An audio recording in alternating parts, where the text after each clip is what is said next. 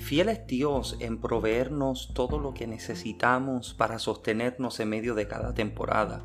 Lo visto a lo largo de los años debería despertar en nosotros la confianza en la fidelidad de Dios y creer que si ayer Dios proveyó, entonces hoy también Él lo puede hacer. Muchas bendiciones, mi nombre es Michael Santiago y les doy la bienvenida a la nueva serie de mensajes titulada Provisión, donde exploraremos la fidelidad de Dios observando cómo provee en tiempos de sequía. Eres bienvenido, te invito a que si todavía no te has suscrito a este podcast, lo puedas hacer y que también nos dejes un comentario de lo que piensas y lo que crees acerca de la experiencia en cada uno de estos episodios. En esta serie estaremos explorando una temática que sé que ha nacido del corazón de Dios para bendecir vidas en este nuevo año. Así que comparte este episodio y este podcast con tus amistades y también déjanos una clasificación. Pon ahí una estrellita, un like, déjanos un comentario para que sepamos cómo este podcast está siendo de bendición para tu vida. Así que sin más preámbulo, bienvenido y disfrútate de este mensaje de la serie titulada Provisión.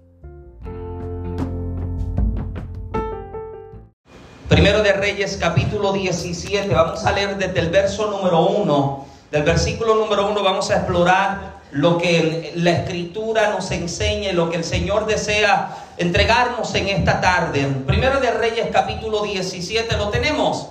Amén. Mira cómo la palabra lee de la siguiente forma, honrando al Dios Padre, Hijo y Espíritu Santo. Y los que van para el cielo dicen, los que van para el cielo dicen.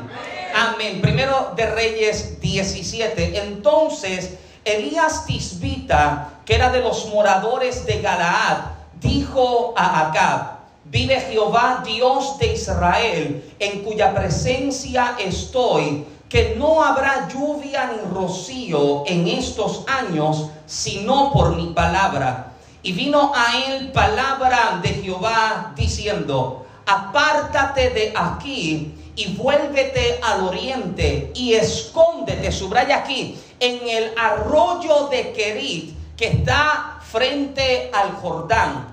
Beberás del arroyo y yo he mandado a los cuervos que te den allí de comer. Y él fue e hizo conforme a la palabra de Jehová, pues se fue y vivió junto al arroyo de Kerit que está frente al Jordán y los cuervos le traían pan y carne por la mañana y pan y carne por la tarde y bebía del arroyo. Pasados algunos días se secó el arroyo porque no había llovido sobre la tierra. Verso 8. Vino luego a él palabra de Jehová diciendo, levántate, vete a Zarepta de Sidón y mora allí. Y he aquí, yo he dado orden allí a una mujer viuda que te sustente. Levantamos nuestras manos y oramos al Señor. Padre, gracias una vez más.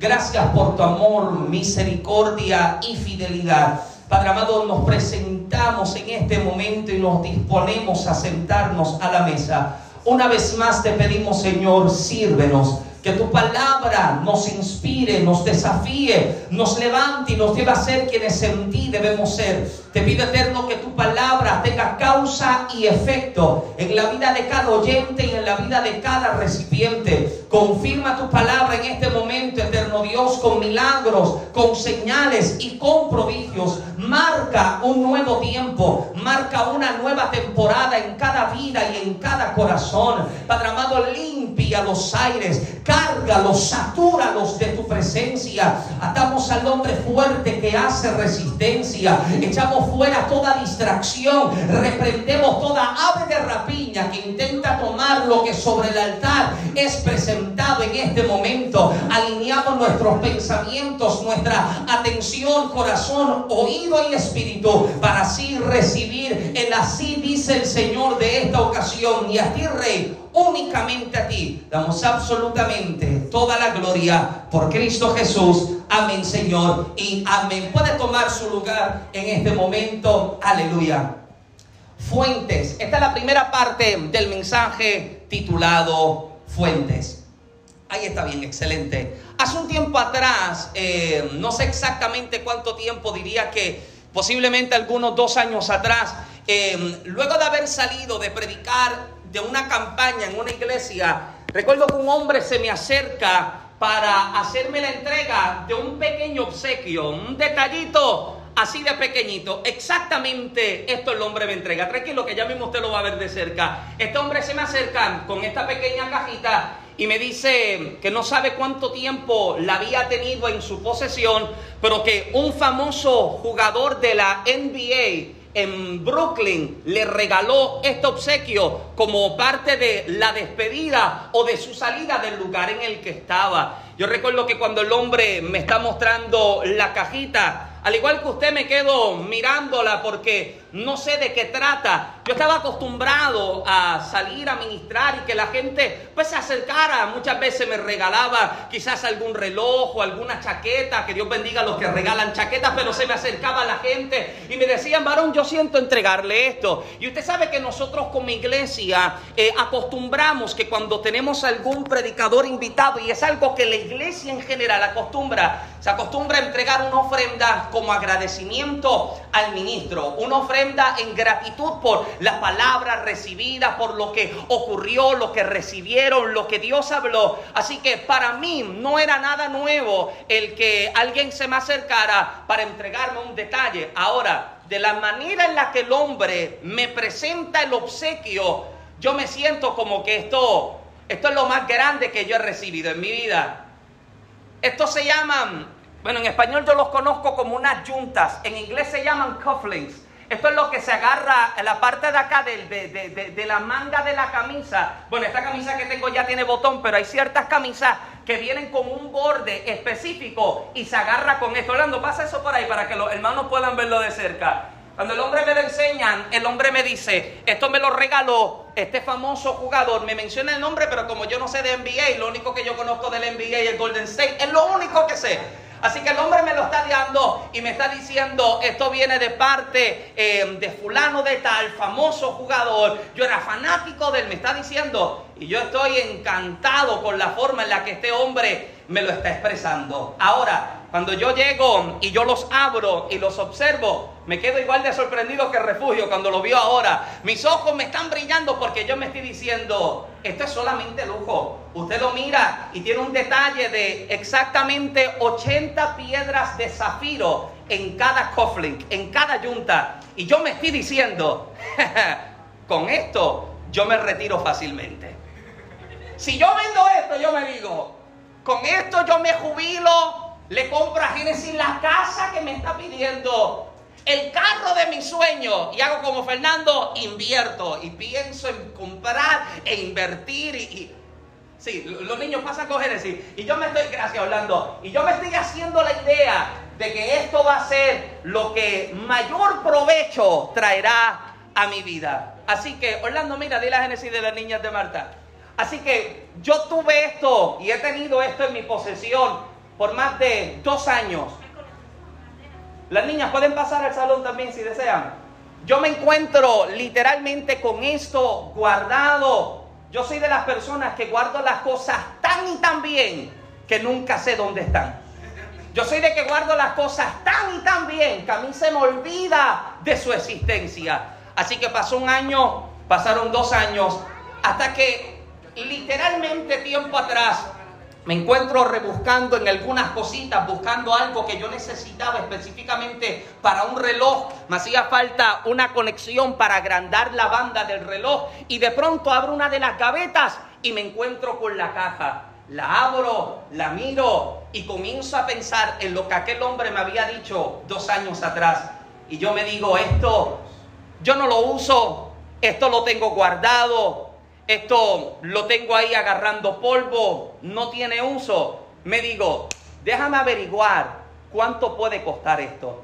Me acerqué y fui a un joyero profesional y me quedé aquel tiempo parado frente a él, observando cómo con detalle y atención buscó las cositas esa chiquita con un tipo de lupita así. Y el hombre literalmente los tiene así pecado en el ojo y está mirando. Y yo me estoy diciendo, este hombre me va a decir, que cuando, cuando yo tenga esto en mis manos, esto va a tener un valor de sobre 5 mil, 10 mil dólares. Son 160 piedras, eh, eh, joyitas de zafiro. Yo me estoy diciendo, con esto sí que yo acabo. Así que lo estoy observando, medio nervioso a la vez. La gotita gorda está bajándome por la frente porque el hombre lo está mirando. Saca uno, lo observa, lo voltea mira adentro, agarra el otro, lo mira, lo observa, mira adentro, lo coloca y con la expresión más seria que alguien me ha dado en la vida y con un tono casi despreciable, el hombre me dice, bueno, en cuanto a mi tal es precioso, no es ni oro ni plata, es un metal barato. En cuanto a piedras preciosas, son una imitación barata de piedras de zafiro. Toda mi ilusión se desbarató en ese instante. Porque muchas veces creemos que lo que mayor bendición y beneficio traerá nuestras vidas es aquello que tiene apariencia de lujos, de riquezas o de esplendor y comenzamos a confiarnos en lo que tenemos a la mano, incluso planificando nuestra jubilación, nuestro retiro, hasta nuestras vacaciones comenzamos a planificar porque creemos que con nuestras manos podremos sostenernos. Sin embargo, como creyentes necesitamos aprender a reconocer nuestra dependencia del Señor. La gente que se hace dependiente del Señor es es el que sabe que aunque en mi mano yo no tengo nada, en las manos del Eterno sí tengo lo que necesito. Nuestra habilidad, escuche bien, de traer sustento es necesaria, pero indispensable es nuestra confianza y dependencia de Dios. Hay momentos en que las mayores bendiciones llegan de los lugares menos esperados. Hay momentos en que las mayores provisiones vienen de las manos más vacías. Cuando le damos a Dios la oportunidad de sorprendernos y bendecirnos, podemos ver cómo Él es capaz de hacer milagros en medio de las adversidades que estamos viviendo. Por eso es que por fe es que nosotros podemos entender el lenguaje de Dios. La fe es el lenguaje que se comunica con lo milagroso de Dios. Yo no puedo entender con mi capacidad, raciocinio humano lo que el Dios Dios eterno está haciendo, porque recuerdas cuando el predicador dice que así como son de alto los cielos de la tierra, así de distante son los caminos y los pensamientos de Dios en comparación a los nuestros. Y te das cuenta de que muchas de las frustraciones en nuestra vida están arraigadas a que yo estoy tratando de entender lo que Dios está haciendo con mi capacidad, pero no lo estoy entendiendo por el lenguaje de fe con el que Dios está haciendo esto? Alguien dice amén. Es por la fe que podemos entender lo que Dios está haciendo, aun cuando guarda silencio.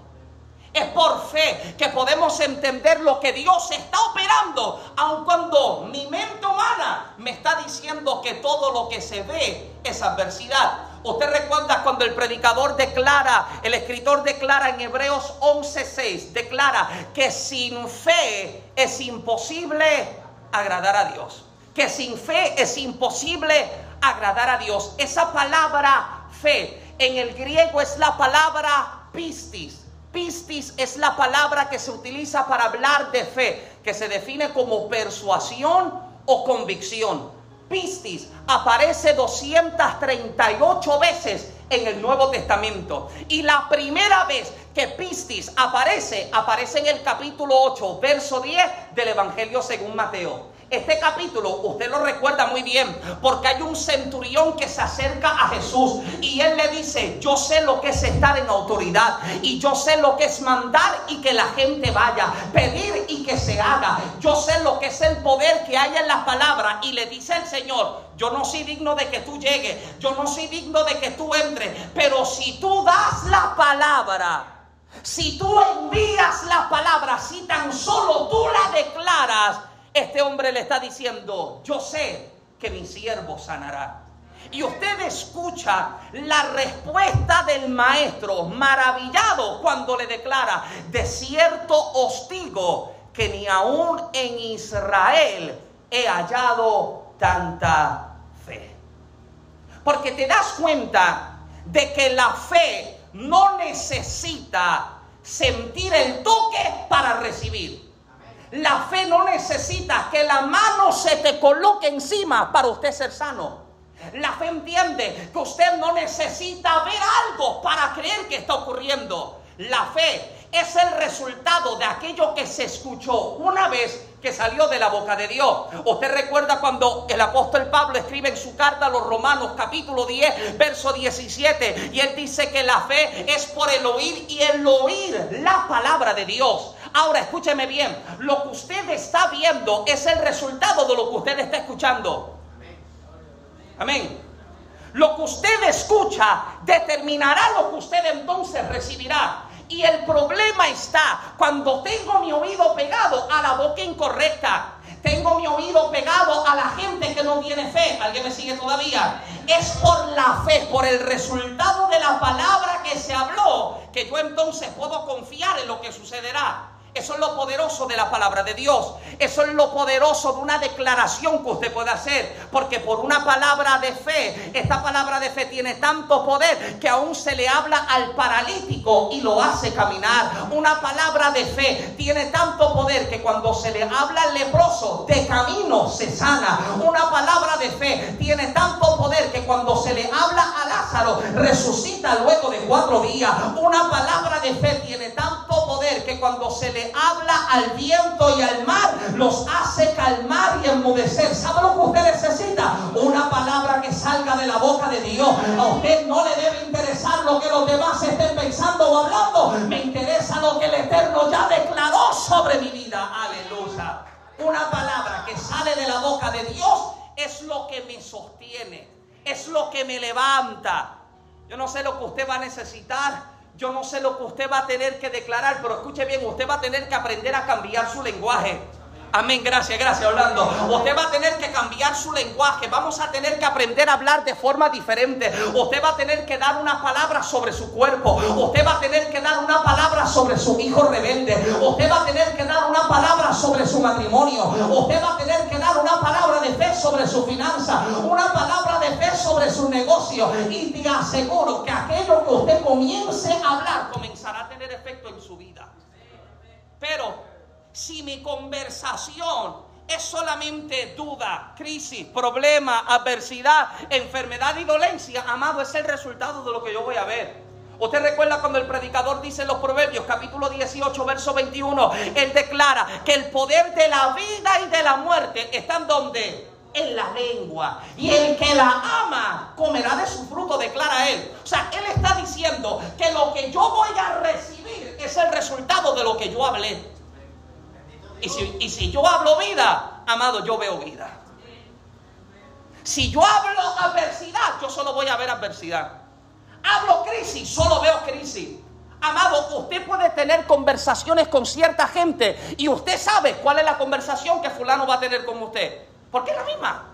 Es la misma conversación de todos los días, pero la gente que tiene fe, amado, oh, esa gente que tiene fe, amado, usted lo puede ver arrastrándose, pero siempre tienen una palabra de aliento. Amado, usted lo puede ver casi muerto y te siguen diciendo, yo sé que mi redentor vive y aún del polvo se levantará. Es la gente que usted lo ve en medio de las adversidades y te declara, aunque ande en valle de sombra y de muerte, no temeré mal alguno porque Dios está conmigo. La gente que tiene fe habla diferente, se comporta diferente. ¿Por qué? Porque lo que están hablando es el resultado de lo que primero escucharon de parte de Dios. Le repito, lo que usted habla es el resultado de lo que usted escucha. Y lo que usted habla traerá entonces como consecuencia o como resultado las acciones que tendremos delante. Lo que usted va a tener que hacer es cambiar ese lenguaje y comenzar a hablar vida, comenzar a hablar fe, comenzar a declarar una palabra distinta para traer resultados diferentes. Mira, amado, yo te aseguro que si tú pegas tu oído a la boca de Dios, en vez de pegarla a la boca de, a, la boca de incrédulos, tu fe entonces crecería de tal forma en que sería inquebrantable, inquebrantable ante las malas noticias, inquebrantable ante las enfermedades, inquebrantable ante las crisis, inquebrantable ante los rumores. Alguien hoy va a tener que pedirle a Dios que le dé una fe tan inquebrantable que le sostenga en este 2023, que lo que yo voy a ver va a ser el resultado de lo que yo creo, va a ser el resultado de lo que voy a hablar. No voy a ver lo que vi el año pasado, veré mejor el resultado. Hay un milagro para mi casa, un milagro para mi matrimonio. Habrá alguien que le pida a Dios, cambia mi lenguaje para hablar fe, una fe que me sostiene y que me mantiene firme. Vamos, si se lo va a dar, hacerlo fuerte para el Señor. Una fe inquebrantable. Una fe para sostenernos en momentos de adversidad. Ahora, qué interesante que los escenarios en los cuales la fe es desarrollada con mayor capacidad son precisamente los escenarios de adversidad. Decíamos unas semanas o unos meses atrás que usted no tiene tanta fe como el día en que la adversidad se presenta. Ese día usted cree porque cree. Usted recibe un diagnóstico médico y usted comienza a creer. Usted recibe malas noticias y usted comienza a creer. ¿Alguien está acá? Y hay veces en que la única manera en la que Dios puede desarrollar en nosotros una fe inquebrantable es presentándonos ante escenarios como estos. Elías es el hombre que usted le puede ver con una manifestación de Dios tan extraordinaria, pero el tiempo al cual Elías es enviado a profetizar, amado, es un tiempo en el que toda la nación le ha dado las espaldas a Dios.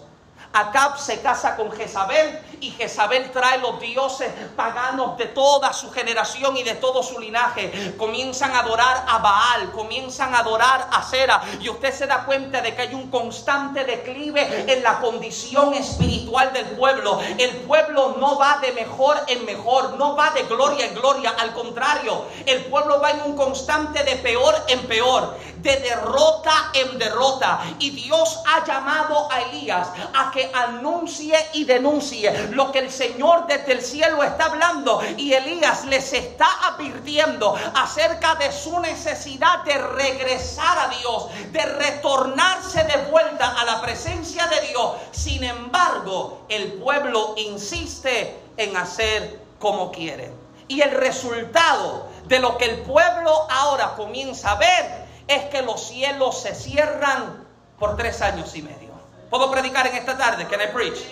Tres años y medio los cielos son cerrados como consecuencia de la, del estado espiritual en el que la nación se encuentra. Y es entonces cuando Dios le muestra, en medio de esa sequía, Dios le muestra a Elías la fuente que lo sustentaría.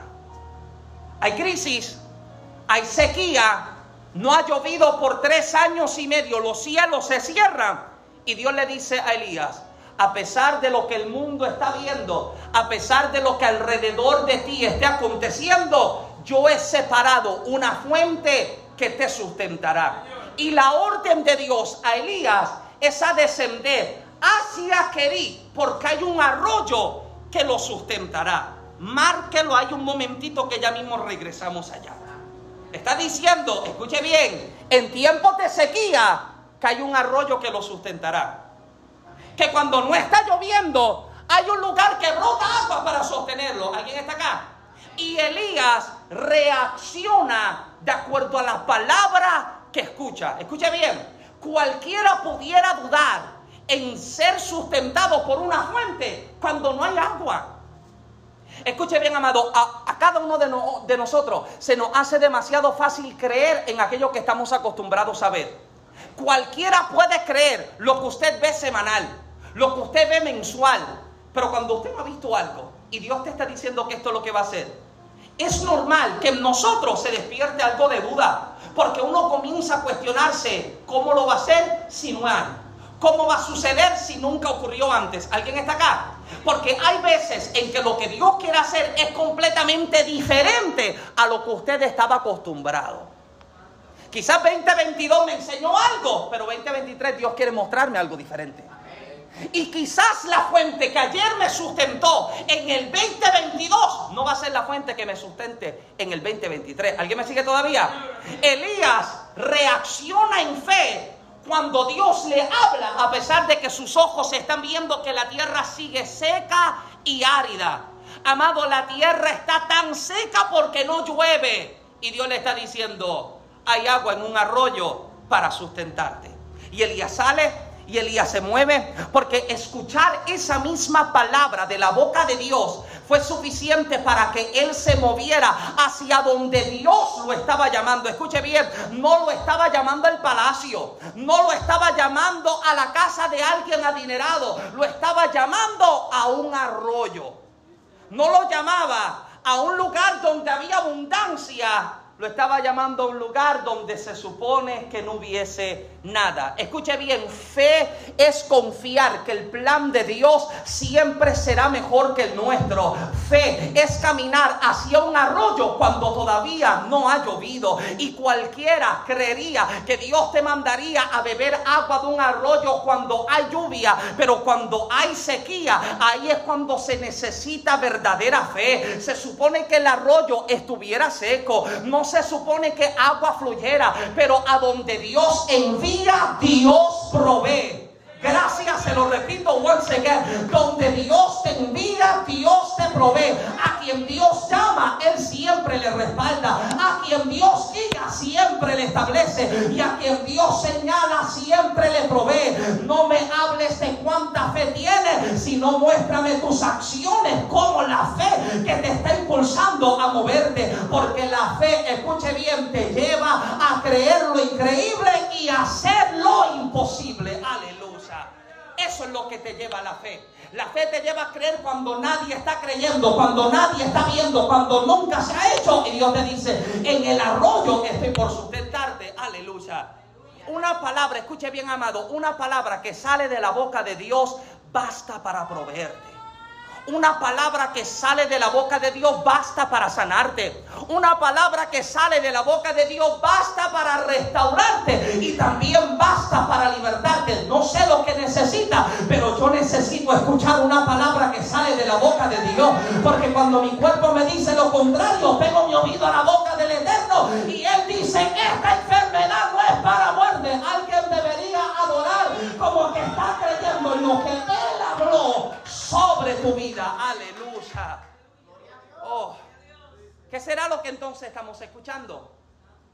¿Dónde tendremos pegado nuestro oído y cuáles son las conversaciones que estamos teniendo? Escuche bien, amado. Usted va a tener que, cuando prenda y activa su fe, usted va a tener que evitar a cierta gente y ciertas conversaciones. Oh, porque hay gente que te apaga la fe te matan el sueño y te hacen devolverte de tu propósito. ¿Alguien está acá? Dios te está diciendo, esto es lo que quiero hacer. Este es el movimiento que quiero para tu vida. Este es el avance al que te movilizo. Pero entonces nos sentamos a conversar. Mira, amado, qué terrible. No sé si usted ha escuchado. Gente quiere darte consejo de éxito y nunca fueron exitosos en nada. Te tengo los siete pasos para el éxito. Y cuando usted lo mira, pero bendito, siete pasos necesitas tú. ¿Alguien está acá? Hay conversaciones con gente que usted va a tener que evitar, amado. Porque literalmente te drenan. Te drena lo que te habla, te drena lo que te dicen, porque lo único que sale de su boca es muerte, es pérdida, es destrucción. Pero a mí me fascina hablar con gente que tiene fe, amado. Porque la gente que tiene fe, usted siempre le va a encontrar con una actitud tan distinta. La gente que tiene fe, amado, puede ver que la nevera está vacía. Como hemos dicho, la única carne que encuentra es su brazo cuando la mete. Pero esta gente habla tan distinto. Dice, no, no he visto justo desamparado ni su simiente que bendiga está. La gente que tiene fe sabe que si Dios habló hasta en el último segundo del día, Él trae lo que va a hacer. Aleluya tiene fe, amado, nada les apaga, nada apaga el sueño, nada les quita la paz. Están adoloridos, pero siguen diciendo, oh, es que por la llaga de Cristo yo fui curado. Hablo con gente que tiene fe en este día. O la gente que tiene fe, la gente que tiene de fe habla distinto porque se mantienen escuchando lo que Dios está hablando. Y lo que Dios está hablando, amado, debe ser suficiente para moverte. Lo que Dios te está hablando debe ser suficiente para levantarte. Lo que Dios está hablando debe ser suficiente para colocarte sobre el lugar para el cual Dios ha preparado tu vida. Ahora, por una palabra que Elías recibe, es alimentado y sostenido por dos fuentes distintas. Cada una de ellas presenta y representa una provisión distinta y una forma milagrosa diferente. La primera fuente, el arroyo de Kerit, donde cuervos alimentaban a Elías. La segunda fuente es la casa de una viuda que solo tiene un puñado de harina y un poco de aceite. Las fuentes que sostienen al profeta.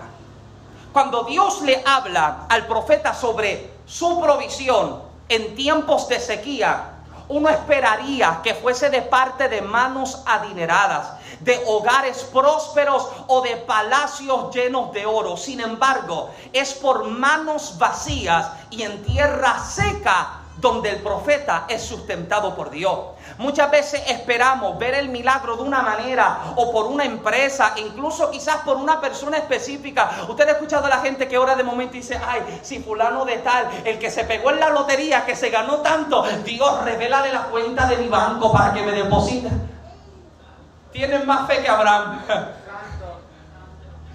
Señor, tócalo, no sé dónde está, pero tócalo también muestra. Sí, sí, porque muchas veces estamos pensando en que Dios que nos habló, que nos dijo que Él sería el que te sustenta, el que te levanta, el que te provee. Muchas veces estamos esperando que Dios lo va a hacer de esta manera, pero termina haciéndolo de esta otra manera. No lo hace como yo creía, no lo hace como yo esperaba, lo hace de una forma completamente diferente. ¿Sabes por qué? El modelo de trabajo de Dios nunca es el mismo. Porque si fuese el mismo, usted siempre lo esperaría a la misma hora. Lo esperarías en el mismo lugar. Pero como su forma de trabajo cambia, hoy te sorprendió acá, mañana te sorprende por acá. Ayer te proveyó aquí, mañana te provee por acá. Porque cuando lo hace de forma sorprendente, siempre deja en ti la expectativa de lo milagroso que Él está por hacer en tu vida. Aleluya. Va a ser de forma diferente.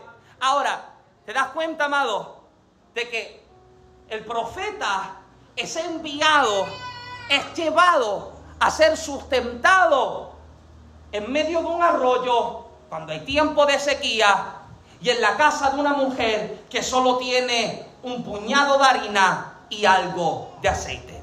Les decía al principio que uno, uno como congregación se acostumbra a...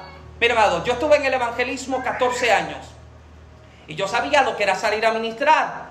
Y como decíamos al principio, la iglesia que les recibía en forma de agradecimiento te daba una ofrenda y usted salía hacia su casa. Y había lugares, amado, había lugares donde uno pensaba, humanamente uno se decía, hoy me pueden sorprender quizás con una buena ofrenda. Porque no los veías que eran templos grandes, actividades multitudinarias. Mira, amado, yo recuerdo una, vez que yo fui a predicar un lugar.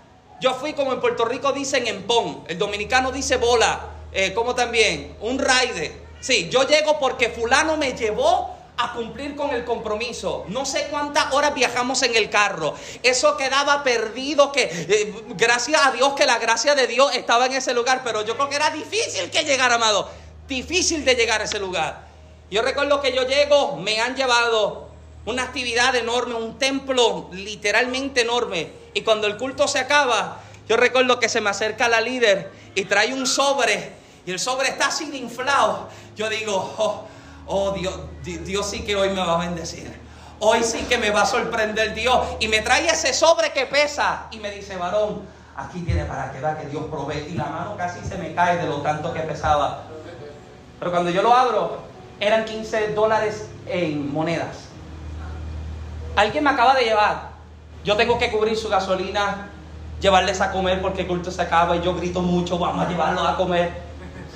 15 dólares en un sobre, recuerdo que era anaranjado y que pesaba más que lo que peso yo. Ahora, sabía lo que era administrar en otros lugares, viajar tres y cuatro horas en carro y llegar a predicarle a siete personas. Y humanamente uno se dice, aquí me despiden como un Dios te bendiga. Aquí me despiden como un varón, vuelva a visitarnos nuevamente. O el que te invitó se montó en el carro antes que tú y se te fue. Y de momento se me acercan los líderes y me dicen, varón, aquí está una ofrendita. Y siempre te la presento como una ofrendita. Pero cuando yo la miré, era necesario para pagar este mes, el mes que viene y el mes que seguía. ¿Alguien está acá? Porque muchas veces nosotros pensamos que lo que tiene apariencia de algo es lo que mayor bendición va a traer a tu vida. Pensamos que ciertos escenarios son los que mayor beneficio nos traerán. Sin embargo, Dios es tan extraordinario que cuando mayores bendiciones quiere traer para tu vida, lo comienza a hacer en medio de los escenarios, amado, que usted sabe que humanamente era imposible que pudiera suceder. ¿Sabes por qué Dios lo hace de esa manera? Para enseñarte que no dependía de ti, ni tampoco dependía de la mano que lo soltó, dependía de la mano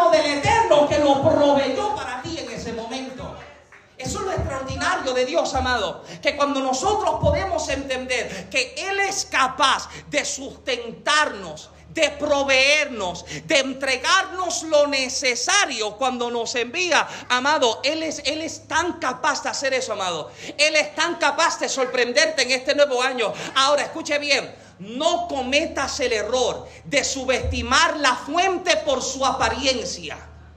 No, no cometas el error de subestimar a alguien por su apariencia. De subestimar el lugar en el que tú estás por la apariencia. Porque ese mismo lugar puede terminar siendo el que bendiga tu casa, tu matrimonio, tus hijos, tu nieto y tus generaciones. ¿Alguien dice amén? Dios no solamente estaba probando la fe de la persona que le proveería al profeta, sino que también al profeta mismo se le estaba probando su fe. Porque él tiene que llegar a un lugar donde se supone que no haya nada. Y llega a la casa de una mujer viuda con su niño y solo tiene un poco de harina y un poco de aceite. Ahora, la obediencia a la voz de Dios tiene un poder tan extraordinario que desata milagros, sanidades y provisiones. Obedecer a Dios siempre trae los mejores resultados para tu vida. Yo no sé si a usted le ha ocurrido antes que de momento usted está en una conversación con alguien o llega a algún lugar y usted siente ese peso en el corazón de que lo que tiene en la cartera, dáselo a fulano. Ah, yo pensé que alguien iba a decir amén, Michael, sí. ¿No te ha sucedido? Que de momento estás en un lugar y tú sientes el corazón te va a reventar. Y tú sabes que Dios que te está diciendo, toma lo que tienes y entrégaselo a Marta. Y uno dice, pero Dios, es que esto es lo de la semana. Hello.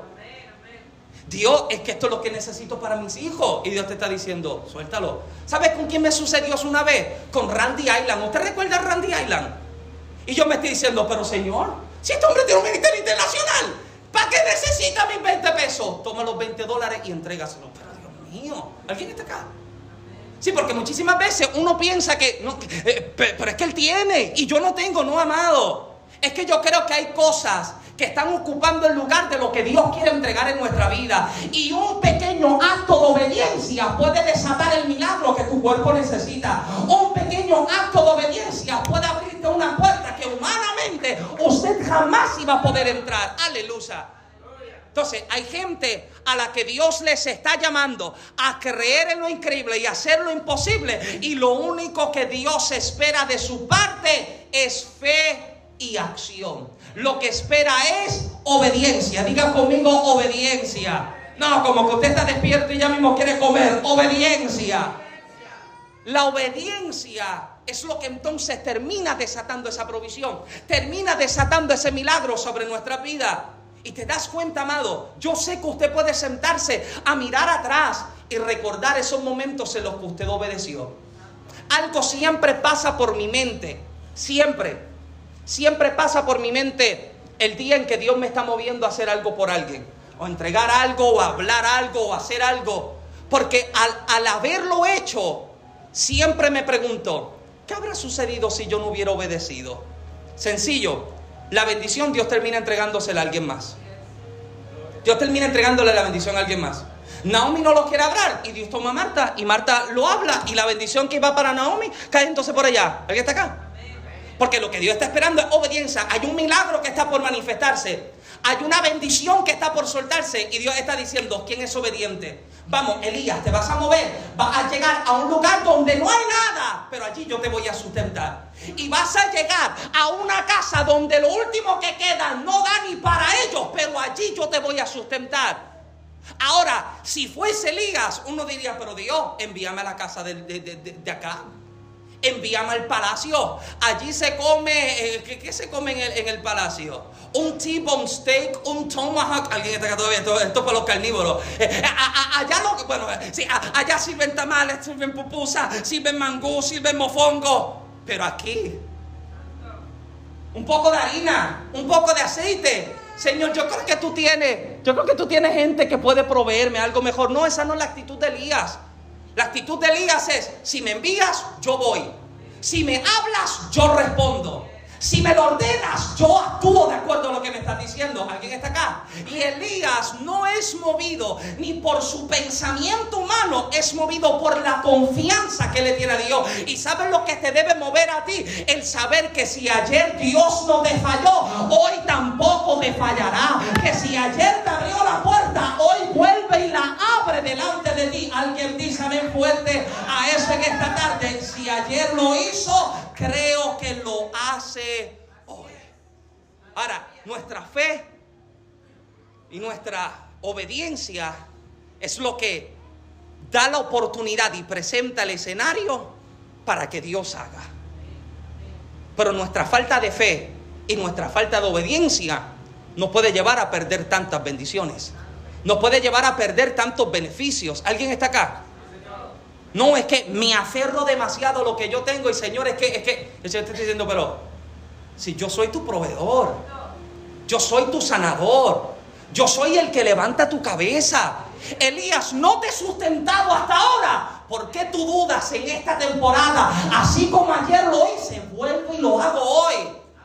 Y así como el año 2022 Dios te proveyó, te sustentó, te levantó, te sanó, te restauró.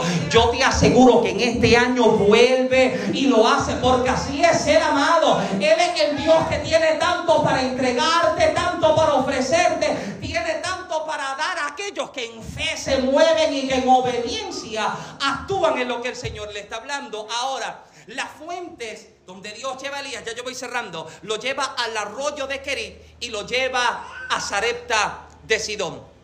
El arroyo de Kerit, Kerit en el hebreo significa literalmente cortar e implica destrucción o consumación de algo. Así es como el diccionario eh, Strong lo define como la destrucción o consumación de algo. En Kerit cortas con la duda, porque te obliga a Dios a creer cuando no hay nada más que hacer. Te obliga a creer por agua cuando hay sequía. Te obliga a creer cuando no hay alimentos. Te obliga a creer cuando todo el escenario es adverso y contrario. Y hay momentos en los que Dios te tiene que llevar a querer. Porque lo único que te va a quedar es la fe.